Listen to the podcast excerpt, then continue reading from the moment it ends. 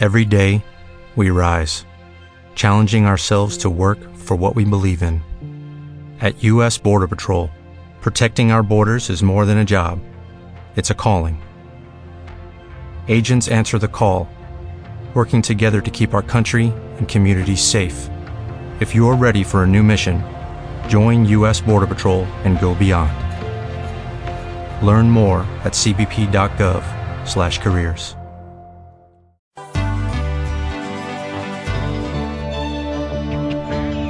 Llegó nuestro momento, diseñado especialmente para ti. Bienvenidas a su programa, Cara a Cara. Cara a Cara. Un espacio dedicado a todas nosotras, las mujeres. Un lugar donde podrás hablar de temas que a ti te interesan. Cara a Cara. Por Maribelia Gallardo. Comenzamos.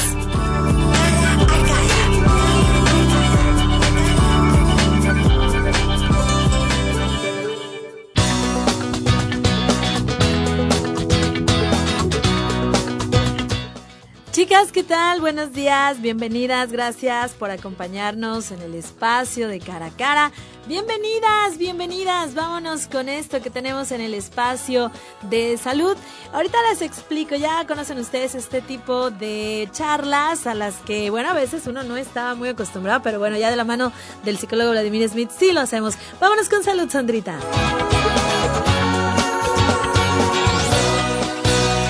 Ahora, nuestra sección de salud.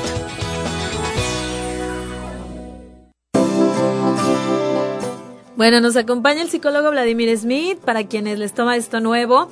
Eh, Vladimir nos ha enseñado con sus charlas que todas las enfermedades tienen un trasfondo psicológico, esas emociones que nosotros detenemos, eso que no hablamos, lo que nos callamos, lo que no decimos, lo que no sale, de alguna manera, este, se me olvidó la palabra, pero queda ahí como registrado en el cuerpo. Vladi, ¿cómo estás? Buenos días. Hola mujer, buenos días. Buenos días a todo tu auditorio por ahí. Un gusto volver a andar por acá de visita. Este, como dices, ando de vacaciones. Ando de vacaciones. O sea que lo agarramos más relajadito que de costumbre. Qué padre, ¿no? Ay, sí, ya ves que todo el tiempo hay que divertirnos. Sí, lo que pasa es que queda esa memoria, ¿no? De, de la emoción y sobre todo de las situaciones que estamos viviendo cotidianamente. Eh, me comentabas acerca de, de las piedras en los riñones. Eso nos pidieron, fíjate. Vamos a, a hacer, o sea que atendemos bajo pedido. y como Vladimir Como está ser. manejando mucho esta parte, este, pues les digo, quienes no habían escuchado apenas les toma nuevo todo esto, pues nos enfermamos porque no sabemos manejar tantas cosas, eh, tantas emociones, que es lo correcto, ¿verdad, Vladi? Corajes que se nos quedan, sentimientos, frustraciones, todo, Todo- eso. Todas las emociones, este, de cierta manera, se quedan codificadas en, en nuestro organismo y pues en algún momento tienen que brotar, ¿no? O sea, nos, de repente nos toma por sorpresa decir, este, ¿cómo es que yo decidí enfermarme, no? O sea, lo- la clásica respuesta de, de mis pacientes es, es que yo no decidí. Lo, primero que tienes que, que entender es que tú decidiste enfermarte de esto. Sí. No de forma consciente, sino más bien de forma inconsciente. Porque es una manera de que te está mostrando tu cuerpo de que te tienes que detener un poco a pensar y a reflexionar acerca de lo que estás viviendo, ¿no? O sea, tienes que amar tu enfermedad porque gracias a ella te está dando esa nueva oportunidad de sanar esa parte de tu vida. O sea, la enfermedad te dice, aquí hay algo que tienes atorado, que no has No has- sacado, que no que has no has trabajado. que no has integrado, ¿sí? O sea, el, el trabajar, yo no utilizo esa ¿No usas, palabra. no tra- usas esa no. palabra? No, porque el trabajo implica esfuerzo, el trabajo implica sacrificio, Mm. el trabajo implica hacer algo que no quieres, el trabajo implica todo lo que no deseas hacer. Sí. Entonces sería correcto decir que la enfermedad es algo que no has integrado. No has integrado. ¿Sí? ¿Como es, tal? es- es algo que no se ha integrado, ¿no? Ya que implica una resistencia ante la situación, ¿no? Ah, Miran, ab- abordando un poco el tema de, de las piedras en los riñones, este, los riñones, pues en, en realidad es algo muy amplio, ¿no? Para ocuparíamos unas dos tres horas para nomás abordar, hablar de ellos. Tenemos media hora, Bueno, Vlad, y tú ok. cuéntanos lo que puedas. Entonces, los riñones, una, es el filtro, ¿no? Pero sobre todo nos habla acerca de, de lo que es nuestra liquidez. O sea, estamos hablando de dineros. ¿De dineros? está relacionado con el dinero, está relacionado con nuestros miedos. Sí. Entonces, vamos a agarrar esas, esas dos vertientes y por ahí nos vamos a ir ampliando un poquito más, ¿no? Muy bien. Entonces, cuando nosotros vivimos situaciones de miedo, una, empezamos a tener problemas con los riñones, ¿sí? Ya empezamos con infecciones, empezamos a que nos duelen, ¿sí? Pero es solamente el hecho de que hay algún temor ante alguna situación en la cual nos vemos, creemos que nos podemos ver afectados y sobre todo nuestra economía, ¿sí? Lo vemos como una pérdida, estamos perdiendo liquidez. Entonces el organismo es una máquina maravillosa y sobre todo el inconsciente donde nos dice, ah, ¿no quieres perder liquidez? ¿Qué necesito hacer? Un tapón. Entonces al hacer el tapón se forman las piedras. Entonces es preocupación por las cuestiones económicas. económicas. Y entonces, ¿qué es lo que sucede, no? Cuando quiere salir la liquidez, llega el tapón, obstruye el conducto o los conductos y de ahí no sale nada. o sale a cuentagotas, ¿no? Pero, ya, probablemente. Y, y, por otro lado, a veces venimos somatizando situaciones de nuestra misma familia que nosotros ni sabemos porque me ha tocado casos donde las personas tienen una liquidez muy buena, ¿no? y no tienen, dicen, no, pues es que muy buenas cuentas de banco y todo perfecto. Pero en su casa, algún familiar o algún antepasado sí sufrió de pérdidas, sí sufrió de esas situaciones donde hubo despojos de fortunas o les quitaron fortunas. Es como venir a menos, o sea, una situación en la que económicamente estabas bien, porque sí hemos conocido ese tipo de casos que dicen, mira, vienen de familia de dinero, o sea, sus antepasados, sus papás, sus abuelos fueron gente de dinero, pero ahora estás venido a menos. Más o menos por ahí. Es esa situación, ¿no? O sea, y sobre todo que es de repente. O lo estás sintiendo que tienes una deuda en el banco y, y se acercan las fechas de pago y no puedes llegar a, a liquidarla, ¿no? Y entonces llegan y te embargan o cosas de ese tipo. Y adiós vais. se va el, se va la economía, ¿sí? Más o menos por ahí podemos ir este, abordando esta parte. Ya que pues, en realidad es bastante amplia, ¿no? O sea, y sobre todos esos temores de hacia cualquier situación que se nos presenta, entonces lo que tiene que hacer es bloquear y obstruir todas estas partes, ¿no? Qué, curioso es el cuerpo, pero digo, piedras. ¿No, ¿No se te hace, Vladimir, como de esas cosas? Por ejemplo, entenderíamos a lo mejor un dolor, un derrame, o sea, pero como el cuerpo tiene la capacidad, porque quien los ha visto sabe que estamos hablando no es en figura, en figurado, se puede decir, este, son piedras, son piedras de duras como tal, ¿no? Sí, cristales, ¿eh? Cristales. y yo he tenido oportunidad de ver varios en microscopio y eso, y, son fantásticas. La verdad, esas formaciones son impresionantes, Y por decirlo así, hay personas que, que ni cuenta se dan, pero a veces están orinando arenilla. Arenilla. Sí, o sea que son pequeñitas piedras, ¿no? Pero a la vez pues, cortan y, van lastimando los conductos. Entonces, este tipo de arenilla se da sobre todo en los niños. sí, y es por la misma situación, que están viendo las, las pérdidas económicas o que tratan de mantener, este, hacen suya la situación. ¿Los niños? Los niños somatizan a los padres.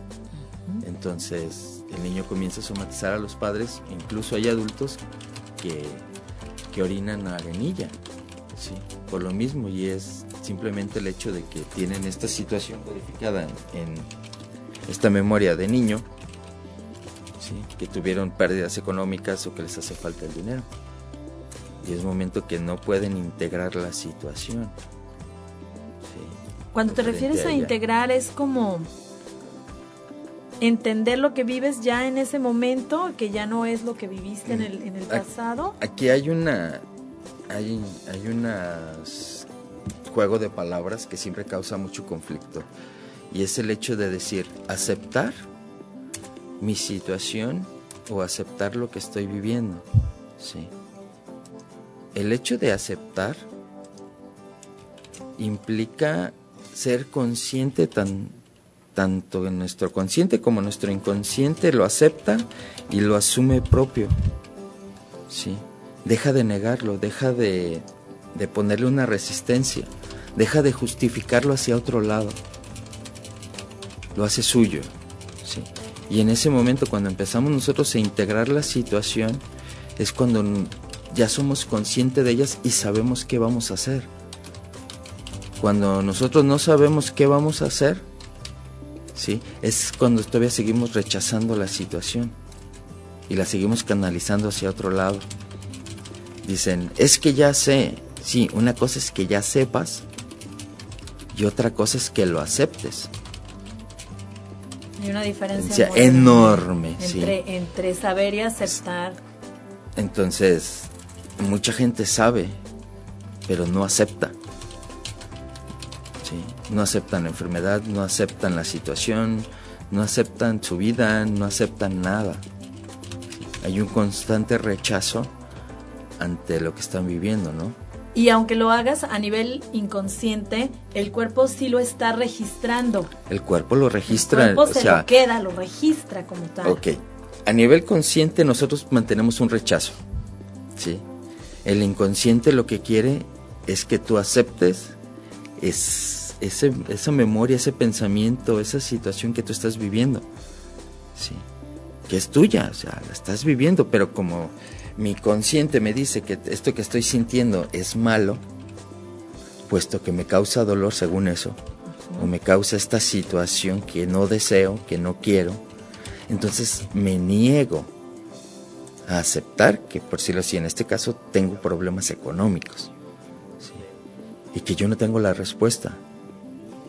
O sea, yo no tengo la respuesta en realidad, porque si la tuviera ya lo hubiera hecho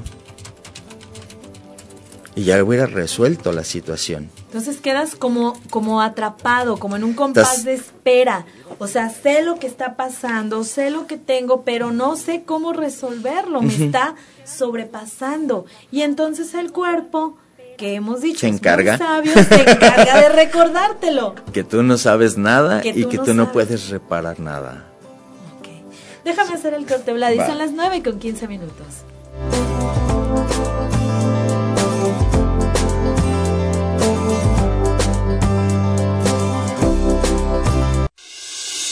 Ya estamos de regreso en el espacio que disfrutas plenamente, cara a cara. Gracias por continuar con nosotros.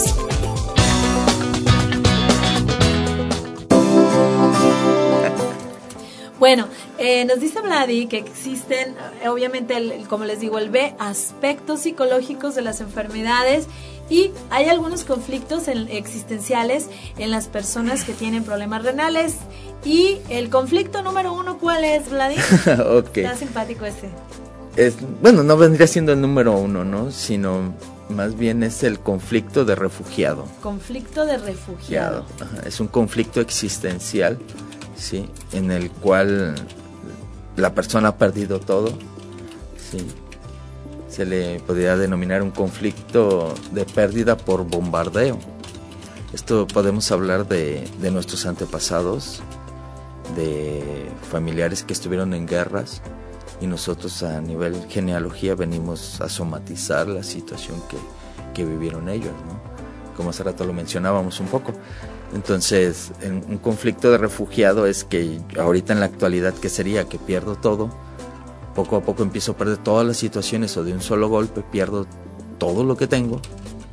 Trabajo, dinero, casa, pierdo todo, ¿sí? Lo, he visto en, en divorcios o en separaciones, ¿sí? Incluso en algunos duelos por ahí, en donde pues se ven obligados a, separarse de, de todo lo suyo, ¿no? O que llaman suyo y pierden todo completamente. y inician con broncas en los riñones, precisamente por lo mismo. Sí, o sea, pues, un conflicto de refugiado, entonces tiene que irse a vivir a otro lado con otras personas y el temor es enorme. O sea, es, es, literal, ¿no? Es literal, o sea, es literal. es tal cual. Bueno, yo conocí un caso de una chica que, que tenía su casa y luego me la encuentro y me dice, no, pues estoy rentando. Le digo, oye, pues, ¿qué no tenías tú tu casa? Sí, dice, pero a raíz de que me separé y me divorcié, dice, la partimos a la mitad, dice, él se quedó con un dinero. o sea, sí hay una pérdida de todo y más este quien tiene años por ahí metido. Por eso a veces esas decisiones de me voy y me quedo son tan fuertes, ¿no? Generan un chorro de miedos, Ok, es este, es, es algo tan, tan loco que yo les digo, si te vas o te quedas, pues al final es tu decisión, ¿no? Pero hay un, hay un apartado abajo con unas letras enormes, más grandes que el título, y en negritas que dice, no te quejes. Acepta entonces a la persona. Acepta lo que estás viviendo, ¿sí? El otro día platicaba con un amigo y que andaba en, broncas de esas de que se iba a separar o no. Y me dice, tú dime qué hacer. Digo, ok, yo te voy a decir qué vas a hacer. Contéstame esta pregunta. ¿Estás dispuesto a continuar con la relación así como está? ¿Sí o no? y la respuesta que me des, esa es. esa, es lo, esa es mi respuesta que te voy a dar. No más abajo viene en ese, ese apartado, ¿no? No te quejes. Entonces, pues fue un choque enorme, ¿no?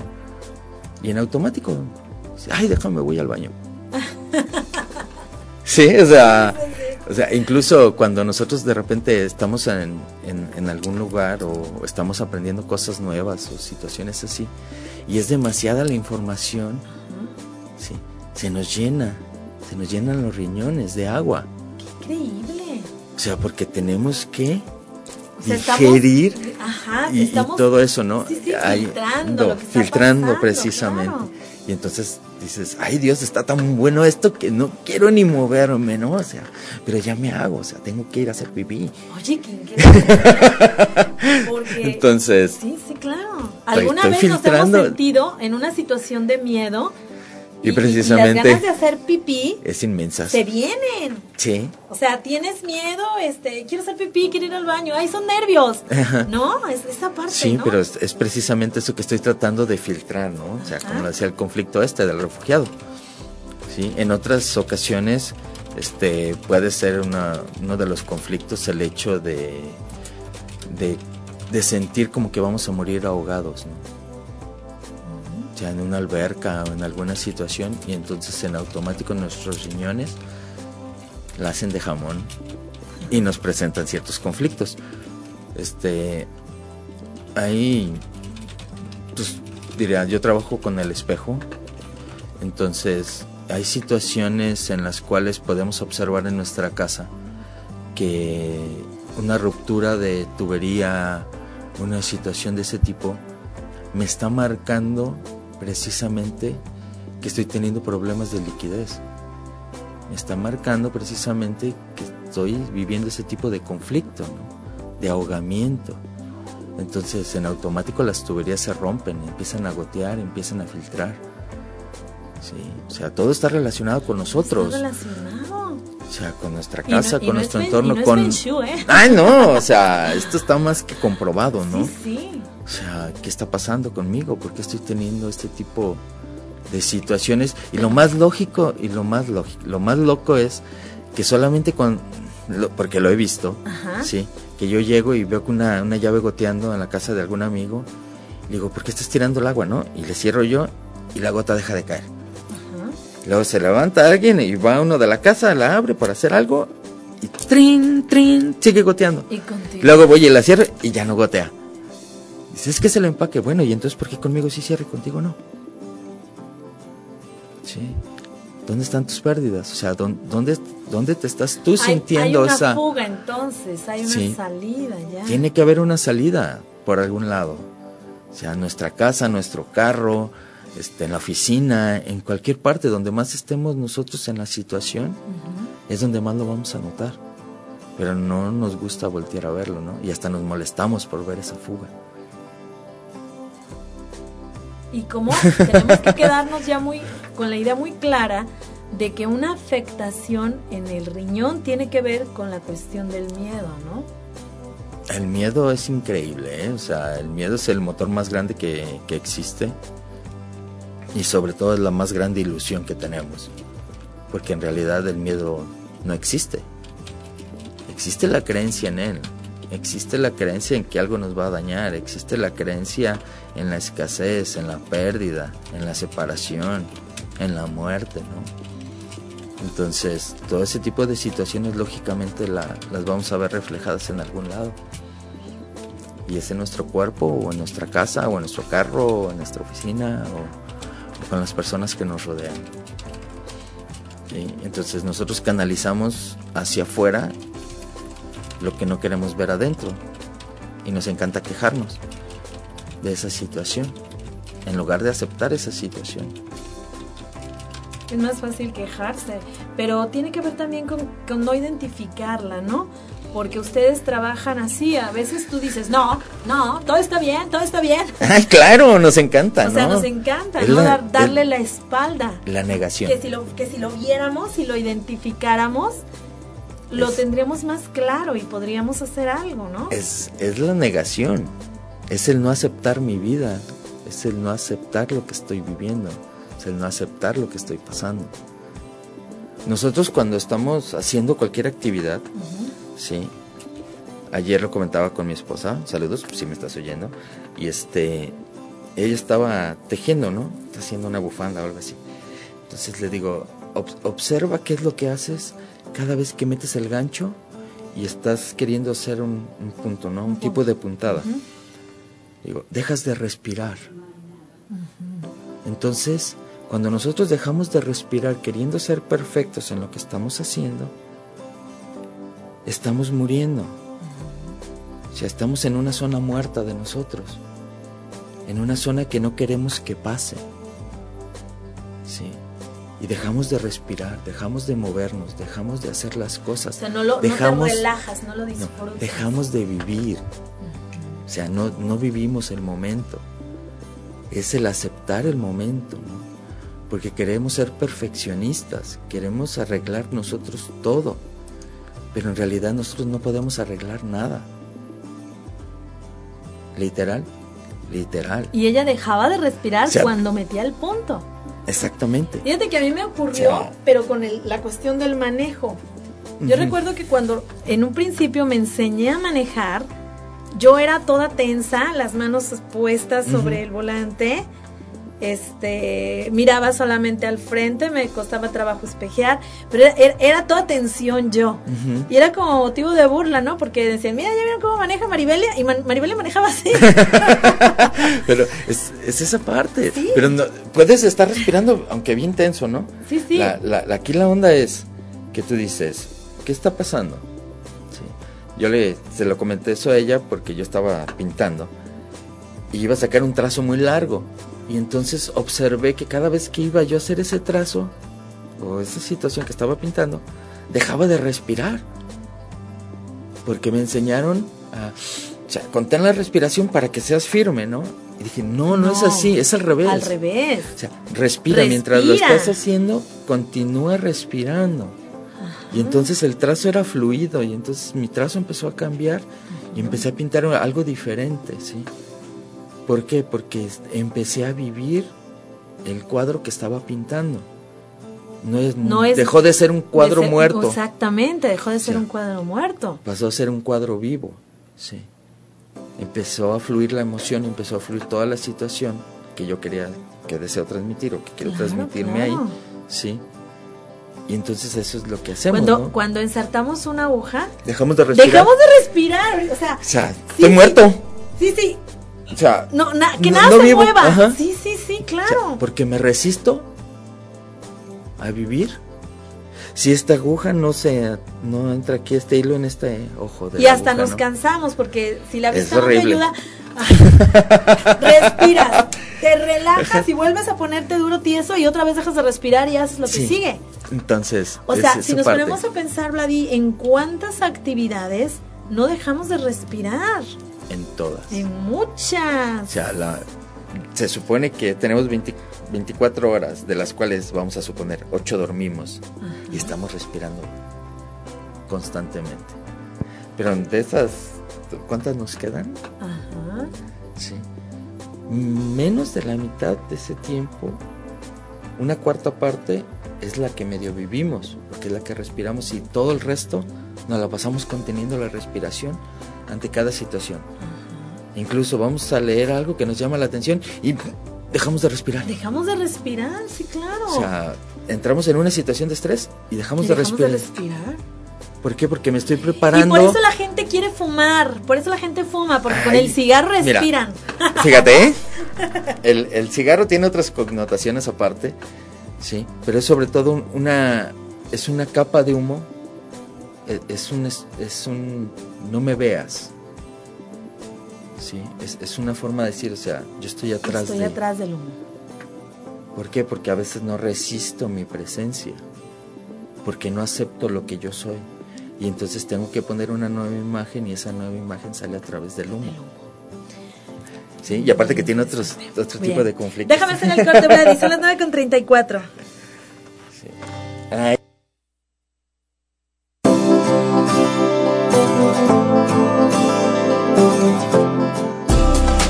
momento de ir a un breve corte comercial. Ya volvemos. Continúa con nosotros, cara a cara. Estás escuchando Cara a Cara, la revista femenina más completa de radio. Continuamos.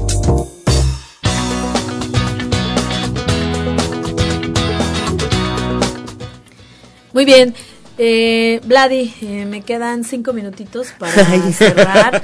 Sabes que se va bien rápido. Ahorita estábamos platicando sobre otro tema que también le digo a Vladi que se venga en otra ocasión a platicar acá con nosotros. Se va el sábado a Sinaloa a dar una charla. Este, ya le dije, no, pues te vienes, luego me la das aquí también, aunque sea un poquito, ¿no? Y un taller que quiera hacer, y bueno, varias cosas interesantes. Pero cerramos un poquito esto, Vladi. Dime. Pues vamos cerrando, dale. vamos cerrando. Vamos cerrando un poquito. Entonces, el tema de hoy el tema de hoy acerca de los riñones. Eh, lo que yo he observado y, sobre todo con lo que yo trabajo es el hecho de, ir aceptando este momento. Seamos conscientes y sobre todo aceptemos este instante que estamos viviendo. No existe otro, créanme, no existe otro. No hay nada. Solamente está este momento. El, el pasado, dicen, nos atormenta pero no es que el pasado nos atormente, el pasado no hace nada, es un pasado muerto. Sí. Nosotros le estamos dando ese significado que creemos puede llegar a tener para nosotros. Es muerto, no existe. Pero nosotros al darle esa significancia decidimos vivir en este instante perfecto esa situación nuevamente. Y nuestro organismo nos lo está representando de tal manera que nos provoca este, esto que llamamos enfermedades. Es, esta parte donde aceptar que estamos ahorita, aquí, y es único. El otro día escuchaba a, una persona que, comentaba este ejemplo que es fantástico y me encanta, que le decía un salvavidas, mira, si tú entras al mar y en el mar te agarra un remolino, no te resistas al remolino, porque es más sencillo que tú mueras tratando de salir de él a que si inhalas y te dejas llevar por el remolino, te va a sacar en otro lado. ¿Sí? ¿Qué cosa? O sea, vas a salir. Y es a, lo que, es a lo que más miedo le tenemos, a dejarnos llevar por este momento, por este instante. No tenemos otro. ¿Sí? Pero como creemos que nos vamos a ahogar y nos vamos a morir. No, o sea, tus probabilidades de que vivan son más al 100 a que te quedes luchando y luchando. ¿Cuántos años tienes luchando contra él? Fíjate, yo, yo escuché algo, eh, es una historia, es un cuento donde al final se queda alguien agarrado en, en un precipicio. Del de un, de un árbol. Creo que era un árbol. El asunto es que no se dejaba Caer. caer. No lo hacía, cerró los ojos, apretó las manos y no quería ver para abajo, no quería ver para abajo. Ya cansado, moribundo, no le queda de otra más que soltarse. Y entonces se da cuenta que ya estaba, Estaban el en el piso. piso. que ya O sea, estaba el piso. O sea, es- Murió sí, ¿no? desgastado, ¿no? Sí, sí, se, se desgastó, no, no se dejó llevar, ¿no? Sea, no tenía otro momento. Pero que no es como un sentido, Vladi, de, de lucha, de, de co- como instinto de sobrevivencia. No, no choca con esa idea. Lo que pasa es que en- entre más instinto de supervivencia tenga, Ajá. más creo en la muerte. Y más me identifico con que voy a morir. Dale. O sea, dejamos de respirar cuando estamos en una situación con alguien, tal vez en alguna discusión o algo, y hacemos respiraciones muy profundas, pero Cambia. sobre todo dejamos de respirar, Ajá. porque estamos preparados para sí, sí, atacar. sí, para atacar. Sí, claro.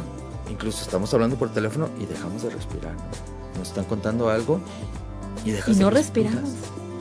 O sea, estás Sí. muriendo. Me lo voy a Estás- llevar de tarea. estás ¿En preparado. qué momento no respiramos?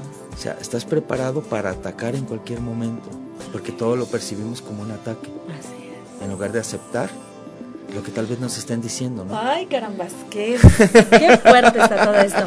Vladi, este, yo sé que estás de vacaciones, pero si alguien ahí en el auditorio nos está escuchando y quiere saber más allá de sus enfermedades, eh, Vladi es psicólogo, pero ha manejado mucho esto que es la decodificación de enfermedades. Saber que en qué momento te decidiste enfermarte, ¿dónde te pueden encontrar, Vladi? Ok, estoy por Avenida Independencia, 59, aquí en Tepic, Nayarit. Sí. Mi teléfono es el 311-179-9503. Previa cita, por supuesto. Sí. Y este. Y pues ahí en Facebook me pueden encontrar igual, como Besic Vladimir Smith o en Integración Emocional Ujú, o en el grupo del Instituto de Integración Emocional. Muy bien. Y ay, Y ahí- ahí nos, ahí ahí nos nos estaremos divertiremos, viendo. ¿no? Ahí van a ver libros y Muy audios. bien. y Muchas gracias al psicólogo Gracias. Vladimir Smith. Vamos a hacer el corte. Hoy es martes, nos toca nuestro entrenamiento de PNL y vamos a ver convencimiento contra manipulación. Esto es al regreso de la pausa.